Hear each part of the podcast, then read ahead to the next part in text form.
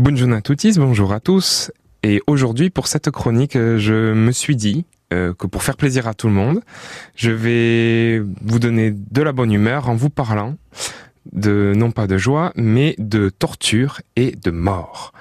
Vous, en venant ici, peut-être que vous êtes passé par la rue du Capitole, et peut-être même que vous êtes remonté par la rue du Thor, et eh bien cette rue a une histoire.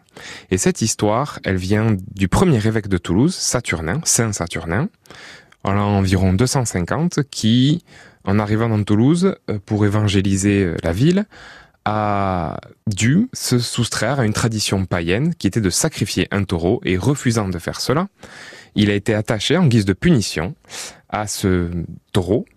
Vous imaginez donc euh, la joie qui a dû envahir ce pauvre Saturnin quand le taureau s'est élancé dans les rues de Toulouse, depuis a priori la place de Esquirol, jusqu'à l'endroit où se situe aujourd'hui la basilique Saint-Cernin, en passant par la rue du Tor, la Carriera del Taur. Vous avez donc compris que Taur en occitan veut dire taureau. Et hum, donc, ce pauvre Saturnin est décédé de, de, de ses blessures, mort de ses blessures, pardon, et ce taureau, il a bien fallu l'abattre parce qu'il semait probablement une grande panique dans Toulouse et il a été abattu à un endroit que vous connaissez peut-être, vous êtes peut-être même venu par cet endroit-là ce matin, c'est la fameuse gare Matabio.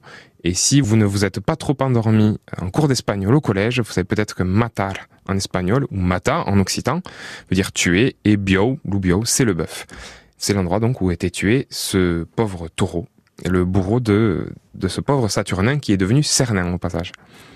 En réalité, d'autres études historiques montrent peut-être que ce Matabio, c'est l'endroit où on abattait les bœufs pour en faire de la viande et la vendre.